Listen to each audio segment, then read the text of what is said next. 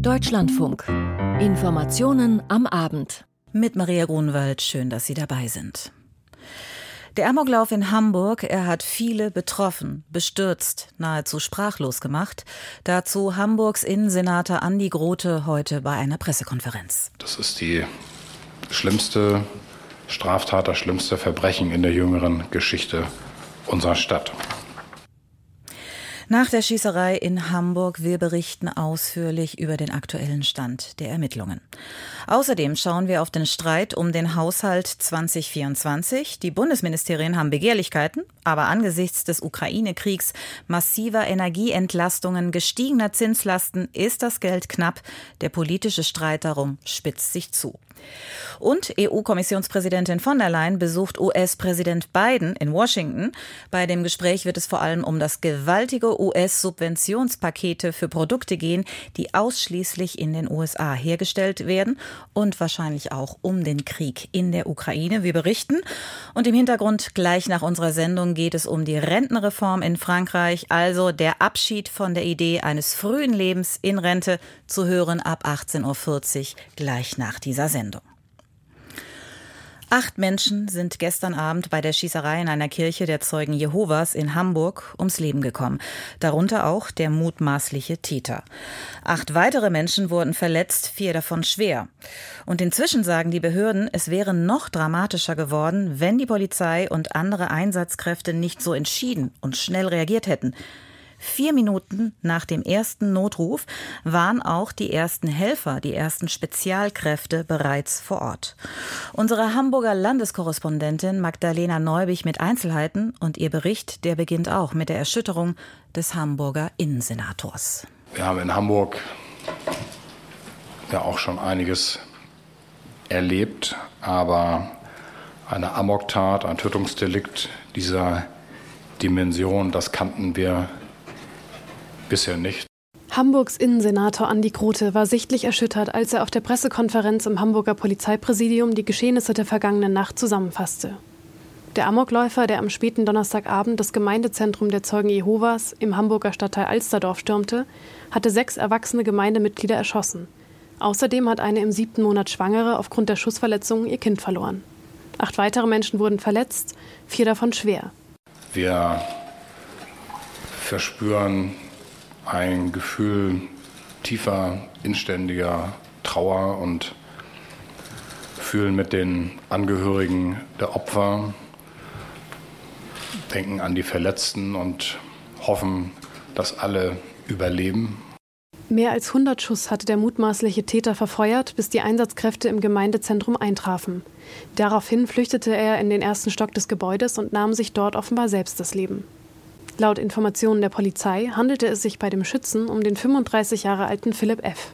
Bei Philipp F. handelt es sich um ein ehemaliges Mitglied dieser Gemeinde, der Zeugen Jehovas, welches die Gemeinde vor etwa anderthalb Jahren freiwillig, aber offenbar nicht im Guten verlassen hat. Teilte ein Sprecher der Hamburger Polizei mit. Das Tatmotiv lasse sich aber noch nicht sicher feststellen. Hinweise auf einen terroristischen oder politischen Hintergrund gebe es aber nicht.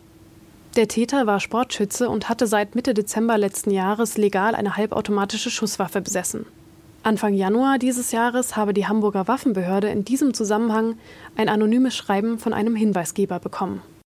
Die anonyme Person brachte in dem Schreiben die Auffassung zum Ausdruck, dass der Philipp F. an einer psychischen Erkrankung leiden könnte, ohne, wie die Person schreibt, dass dieses ärztlich diagnostiziert sei.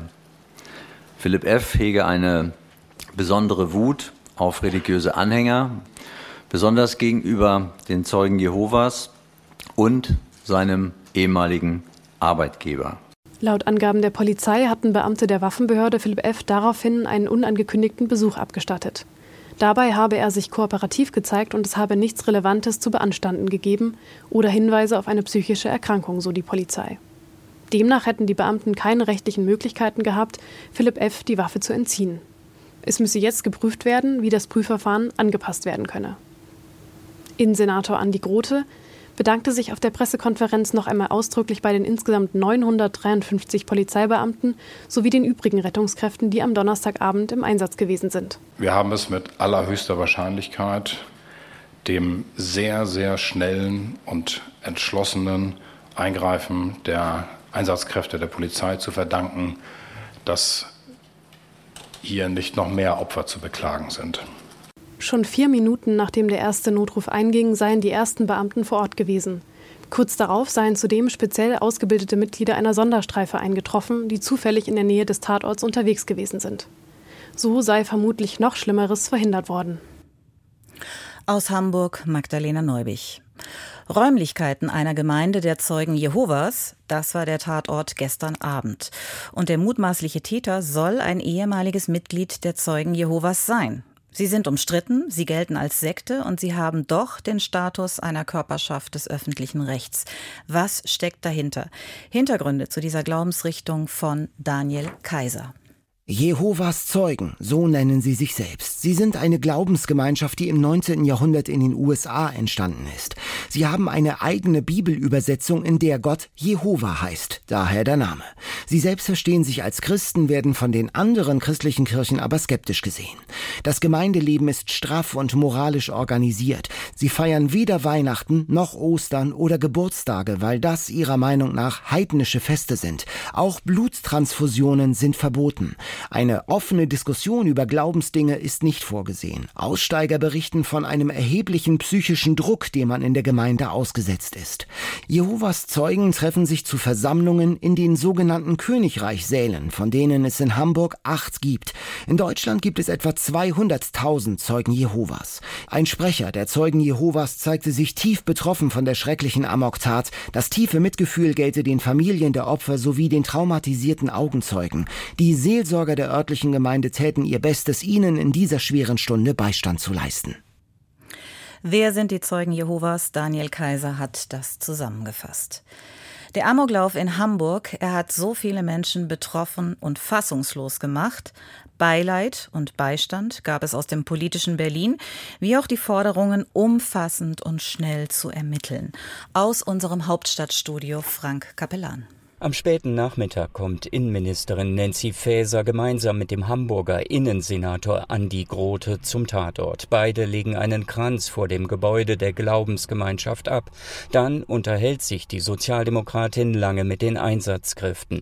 Dass es einen anonymen Hinweis gegeben hat, in dem auf psychische Probleme des Amokschützen verwiesen wurde und der die Eignung des Mannes zum Führen einer Waffe in Frage stellte, das muss die oberste Dienstherrin Kommissarin der Polizei umtreiben. Doch hier und jetzt geht es auch für sie zunächst darum, den Opfern und ihren Angehörigen ihr Mitgefühl auszudrücken. Wir wünschen denjenigen, die schwerst verletzt sind, die verletzt sind, baldige Genesung, hoffen, dass sie das gut überstehen, diese wirklich furchtbare Tat. Das ist kaum in Worte zu fassen, was hier Furchtbares passiert ist, was ein Täter mit dieser Amoktat anrichten konnte, ist wirklich grauenvoll. Bundeskanzler Olaf Scholz hatte schon am frühen Morgen per Twitter auf die Bluttat reagiert. Stunden später ist er zu Gast auf der Handwerksmesse in München. Gestern Abend hat es einen schrecklichen Vorfall in meiner Heimatstadt Hamburg gegeben. Scholz nutzt eine auf der Messe angesetzte Pressekonferenz zunächst dazu, seine Betroffenheit über das Geschehene zum Ausdruck zu bringen. Wir sind fassungslos angesichts dieser Gewalt. Meine Gedanken sind in den schweren Stunden bei den Opfern und ihren Angehörigen. Ich möchte mich bedanken bei den Sicherheitskräften und Seelsorgern, die seit gestern Abend im Einsatz sind, um die Schwerverletzten zu versorgen, den Tatort zu sichern und die Tat aufzuklären. Ich bin sicher, viele Menschen in Deutschland empfinden in diesen Stunden aufrichtiges Mitgefühl, betont Bundespräsident Frank-Walter Steinmeier in einer schriftlichen Erklärung. Meine Gedanken sind bei den Toten und ihren Familien. Wie der Kanzler dankt auch das Staatsoberhaupt den Einsatzkräften. Die schnelle Reaktion einer auf Amokläufe geschulten Polizeieinheit hat noch mehr Todesopfer verhindern können. Dem zollt auch Vizekanzler Robert Habeck von den Grünen seinen Respekt. Auch das ist ja eine besondere Situation. Man geht in eine lebensgefährliche Situation rein, um Menschenleben zu schützen. Wir können froh sein, dass wir solche mutigen Menschen haben, die in der Polizei ihr Leben aufs Spiel setzen, um andere Leben zu schützen. Auch Innenministerin Nancy Faeser tauscht sich am Hamburger Tatort lange mit den Spezialkräften der Polizei aus. Ihr unmittelbarer Einsatz konnte gestern Abend offenbar verhindern, dass der 35-jährige Amokschütze noch mehr Menschen erschießen konnte. Die sogenannte USE, die Unterstützungsstreife für erschwerte Einsatzlagen, wurde erst 2020 nach den Ausschreitungen des Hamburger Hamburger G20-Gipfels ins Leben gerufen und gilt deutschlandweit als Besonderheit. Wirklich eine großartige Leistung der Hamburger Polizei, insbesondere auch der besonderen Einheit, die so schnell hier vor Ort waren und durch ihr umsichtiges Handeln vielen Menschen das Leben retten konnten. Meine tiefe Wertschätzung und Dankbarkeit, das ist wirklich toll, was hier geleistet wurde. Mit Blick auf eine bessere Kontrolle von Waffenbesitzern verweist die Innenministerin auf einen von ihr angestoßenen Gesetzentwurf, der einen verschärften psychologischen Eignungstest vorsieht und Taten wie der von Hamburg vorbeugen soll. Aus unserem Hauptstadtstudio war das Frank Kapellan. Die schwierigsten Verhandlungen seit mehr als zehn Jahren. So nennt Finanzminister Lindner die aktuellen Beratungen zum Haushalt 2024. Keine Frage, das Geld ist knapp. Angesichts der gewaltigen Corona-Hilfen, der Energieentlastungen für Bürger und Unternehmen, der gestiegenen Zinslast und die 100 Milliarden für die Bundeswehr, die sind schon als Sondervermögen deklariert. Trotzdem nehmen die Wünsche der verschiedenen Ministerien um mehr Geld nicht ab. Der Streit hat sich längst zugespitzt. Gerade sozialpolitische Herzensprojekte wie die Kindergrundsicherung sollen nicht auf der Strecke bleiben. Eigentlich wollte Bundesfinanzminister Christian Lindner Eckdaten des Haushalts für 2024 nächste Woche vorstellen, aber jetzt hat er den Termin verschoben. Doch damit ebbt die Diskussion nicht ab. Nadine Lindner. Es geht um sehr viele Wünsche und sehr viel Geld. Entsprechend groß ist der Druck innerhalb der Ampel. Dieser Druck ist jetzt noch ein wenig größer geworden, denn die Arbeit am Bundeshaushalt 2024 verzögert sich. FDP-Finanzminister Christian Lindner wird nicht, wie ursprünglich geplant, die Eckpunkte in der kommenden Woche im Bundeskabinett vorstellen wie eine Sprecherin seines Hauses bestätigte. Die Begründung, das Geld ist knapp. Der Minister hat ja auch gestern darauf hingewiesen, dass sich seit Beginn äh, der Vorbereitung der Eckwerte die Risiken für den Haushalt weiter erhöht haben. Er hat insbesondere die Zinslast genannt, die gestiegenen Zinsen, äh, die sich ähm, jetzt für 2023 bei knapp 40 Milliarden Euro befinden. Und ähm, er hat auch darauf hingewiesen, dass diese Haushaltsverhandlungen die schwierigsten äh, sind, die es seit über zehn Jahren gab. Auch wenn es noch keinen neuen Zeitplan für die Eckwerte gibt, wies Lindner Sprecherin darauf hin, dass der Gesamtplan für den Haushalt nicht gefährdet sei. Der sieht vor, dass die Bundesregierung im Juni einen detaillierten Entwurf beschließt, der dann an den Bundestag geht. Diese Entscheidung folgt dann üblicherweise im November. Die Gespräche über die, wie es heißt, finanziellen Realitäten gehen jetzt hinter den Kulissen weiter. Die Spielräume sind eng, auch weil es darum geht, die Schuldenbremse wieder einzuhalten. Dies ist das erklärte Ziel von Finanzminister Christian Lindner. Es deutet sich also an, dass Lindner mit der Verschiebung der Eckwerte noch einmal den Druck auf seine Kabinettskollegen bei Ausgabenwünschen erhöhen will und deshalb die Notbremse zieht. Im Mai wird eine neue Steuerschätzung mehr Klarheit geben, wie viel Geld wirklich zur Verfügung steht. Die Konfliktpunkte allerdings sind zahlreich. 70 Milliarden Euro mehr Ausgaben sind als Wünsche aus den Ministerien angemeldet, als vom Finanzministerium vorgesehen. Die sogenannten Chefgespräche in den vergangenen zwei Wochen, bei denen jeder Minister, jede Ministerin die Wünsche vortragen konnte, haben noch keine Fortschritte gebracht. Der Bundesrechnungshof hatte zuletzt vor einem Kontrollverlust bei den Bundesfinanzen gewarnt, wegen hoher neuer Schuldenaufnahme in den letzten Jahren und wenig Transparenz durch Sonderhaushalte. Vor allem aus dem rot geführten Verteidigungsministerium und dem grün geführten Familienministerium kommen teure Pläne. So fordert Boris Pistorius 10 Milliarden Euro mehr für die Bundeswehr. Familienministerin Lisa Paus will die geplante Kindergrundsicherung aufstocken. Hier geht es um 11 bis 12 Milliarden Euro. Der grüne Wirtschaftsminister Robert Habeck sagte am Rande des Solargipfels in Berlin, dass er die Verschiebung der Eckwerte erstmal gelassen sehe. Ich äh, stimme dem Bundesfinanzminister zu, das ist kein großes Drama, dass man einen Eckwertebeschluss, geht ja um den Eckwertebeschluss, nicht um den Haushalt 24, da haben wir noch mehr Zeit, ein bisschen schiebt. SPD-Bundeskanzler Olaf Scholz gab sich während der Handwerksmesse in München ebenfalls unaufgeregt. Die Bekanntgabe der Eckwerte habe sich in den vergangenen Jahren bereits öfter mal verschoben. Die Unionsfraktion sieht die Situation nicht ganz so entspannt. CSU-Landesgruppenchef Alexander Dobrindt forderte ein Machtwort des Kanzlers, Scholz müsse eingreifen.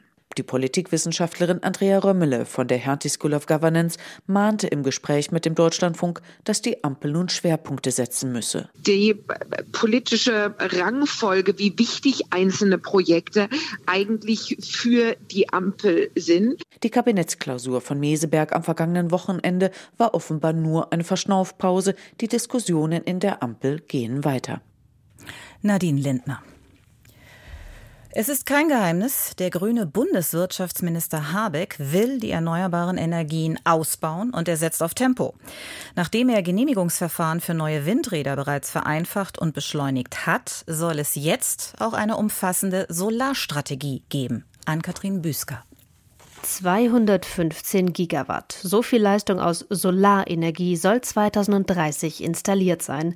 So steht es im Entwurf für eine Solarstrategie, den das Wirtschaftsministerium heute veröffentlicht und mit Akteuren aus Branche und Politik diskutiert hat. Derzeit sind etwas mehr als 67 Gigawatt installiert. Der Zubau muss also enorm beschleunigt werden. Die Strategie, die bis Anfang Mai finalisiert werden soll, soll Stellschrauben identifizieren, die durch Gesetze geändert werden. Wir werden so vorgehen, dass wir zwei Pakete anstreben. Einmal das, was geeint ist, was auch schneller umgesetzt werden kann und dann die Punkte, die komplizierter werden. Einer dieser Punkte dürfte die Frage sein, wo die Photovoltaikanlagen installiert werden. Die Hälfte soll auf Dächer, die andere auf Freiflächen, wenn es nach Habeck geht. Doch hier drohen Konflikte, denn Fläche ist ein begehrter Rohstoff in Deutschland geworden, das weiß auch der Wirtschaftsminister. Dort gibt es dann natürlich Nutzungskonkurrenzen mit der Landwirtschaft oder mit dem Artenschutz oder auch indirekte Nutzungskonkurrenzen in dem Maße, wie Fläche photovoltaisch bestellt wird, fällt sie aus der landwirtschaftlichen Nutzung raus. Die Landwirte müssen an anderer Stelle Flächen finden. Das erhöht den Druck auf den Artenschutz. Hier will das Ministerium mit cleveren Lösungen arbeiten, etwa Solarenergie- und Artenschutzprojekte auf stillgelegten Flächen koppeln oder Parkplätze mit PV-Anlagen überdachen. Generell soll es cleverer werden und einfacher, was Carsten Körnig, Hauptgeschäftsführer des Bundesverbandes der Solarwirtschaft, in der gemeinsamen Pressekonferenz nach der Besprechung der Strategie begrüßte. Eine von ihm identifizierte Stellschraube Bürokratieabbau. Und da geht es also um Barrieren beim Markt- und Netzzugang, das geht um Restriktionen bei der Standortsuche von Solarparks in Planungsprozessen sowie beim Messen und Steuern von Solaranlagen. Weitere Stellschrauben aus seiner Sicht Planungssicherheit für Investoren sowie eine Förderkulisse, die auch Kostensteigerungen mit einbeziehe. Gestiegene Materialpreise, aber auch Markteingriffe im Zuge der Energiekrise hatten zuletzt für Verunsicherung in der Branche gesorgt, was sich jetzt ändern soll. Das Wort endlich viel häufiger und es zeigt, wie hoch der Druck ist. Berichtete Sachsen-Anhalts Energieminister Armin Willingmann, SPD, aus den heutigen Gesprächen, in die auch Vertreterinnen und Vertreter der Bundesländer eingebunden waren. Weitere Stellschrauben, an denen Wirtschaftsminister Robert Habeck drehen möchte. Mieterstrom soll vereinfacht werden, also die eigene Nachbarschaft zu versorgen. Energie- und Steuerrecht sollen besser verzahnt werden und die Produktion von Solarmodulen soll wieder in Deutschland erfolgen, um weniger abhängig von China zu sein. Hierfür habe die EU diese Woche durch geänderte Subventionsbedingungen eine gute Basis geschaffen. Die Solarstrategie von Bundeswirtschaftsminister Habeck, das war ein Beitrag von Ann-Kathrin Büsker. Und wir schauen in die USA. EU-Kommissionschefin von der Leyen trifft in Kürze auf US-Präsident Biden in Washington. Bei dem gemeinsamen Gespräch soll es vor allem um das gewaltige Subventionspaket gehen, das die USA für klimafreundliche Technologien Made in USA geschnürt haben. Die EU befürchtet, dass europäische Unternehmen dadurch massiv benachteiligt werden und sie wollen unbedingt, unbedingt Ausnahmen aushandeln. Katrin Brandt aus dem ARD-Studio Washington beobachtet das für uns. Frau Brandt, die Europäer setzen darauf, dass die USA der EU einen Freihandelsabkommen ähnlichen Status einräumen. Sind die USA und Joe Biden dazu bereit?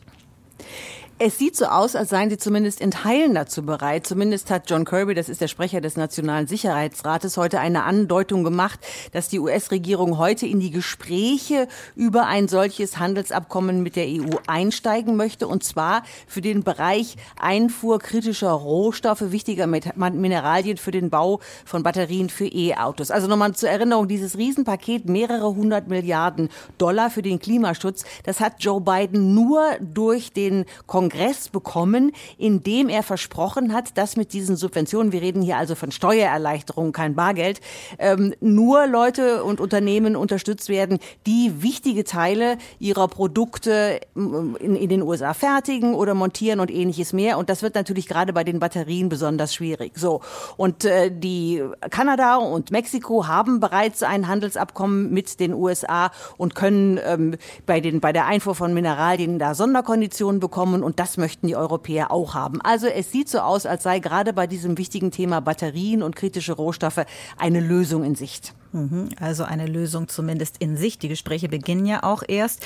Die EU will ja auch auf die US-Klimasubventionen reagieren und die EU-Beihilferegelungen lockern. Darüber wurde ja schon mehrfach gesprochen. Das ist angekündigt. Droht da ein Subventionsstreit und ist das den USA bewusst? Und sind sie vielleicht deswegen jetzt ein bisschen bereiter einzuwilligen?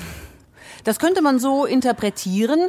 Ähm, also bei dem, was wir so vorab gehört haben über dieses Gespräch von der Leyen Biden, äh, wird das eine Rolle spielen. Die USA und die EU sind Wirtschaftsräume mit ähnlichen Zielen, also zum Beispiel Klimaschutz bei der Covid-Bekämpfung und ähnlichem oder der große gemeinsame Werterahmen. Das ist das, was Joe Biden äh, immer wieder betont. Und die beiden Wirtschaftsräume sollten sich nicht gegenseitig bekämpfen. Zum Beispiel, wenn es um den Klimaschutz geht.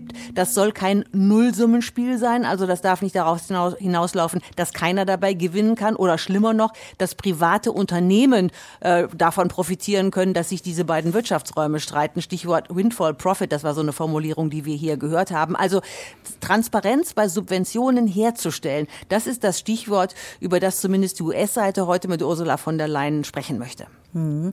Und dann gibt's ja noch ein anderes Thema, was wahrscheinlich auch ähm, sehr groß sein wird, nämlich das Thema natürlich der Krieg in der Ukraine. Was ist da hier zu erwarten?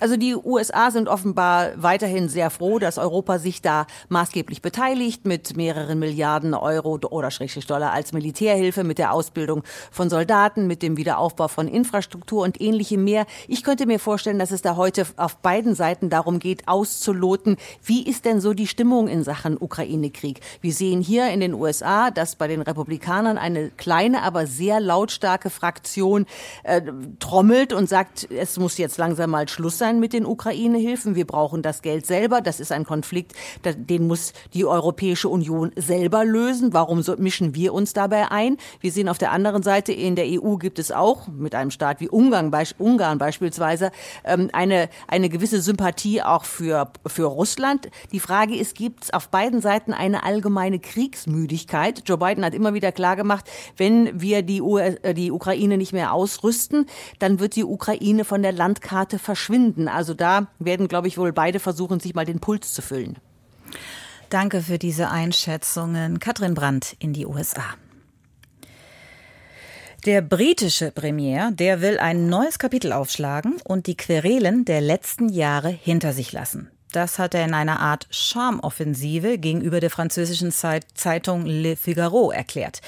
Im Schlepptau hat er bei seinem heutigen Besuch in Paris gleich mehrere Ministerinnen, die sich mit ihren jeweiligen Partnern austauschen. Es geht um militärische Kooperation, es geht um gemeinsame Energieprojekte und es geht natürlich um die Flüchtlingsfrage. Denn Sunak, der britische Premier, hat seinen Landsleuten versprochen, dafür zu sorgen, die Flüchtlingsboote, die von der französischen Küste über den Ärmelkanal kommen, zu stoppen. Julia Borutta berichtet. Schnell war heute klar, die zwei verstehen sich, haben aber nicht unbedingt die gleichen Prioritäten. Jeweils im eng sitzenden Anzug stellten die beiden Ex-Banker Macron und Sunak ihre gegenseitige Sympathie zur Schau. Präsident Macron sagte zu Beginn der gemeinsamen Abschlusserklärung, unsere Völkerfreundschaft erfährt hin und wieder eine Auszeit, dann, wenn es um ein Spiel auf dem Fußball- oder Rugbyfeld geht. Aber es sind vor allem die Geschichte und die Geografie, die uns miteinander verbinden. Und dieses Treffen hier ist ein Wiedersehen, ein Wiederanknüpfen und ein Neustart de reconnexion et de nouveaux départs. Soweit Macrons Vorstellung von dem neuen Kapitel, das die beiden Länder aufschlagen wollen, nach einer langen Phase des Streits und des Misstrauens.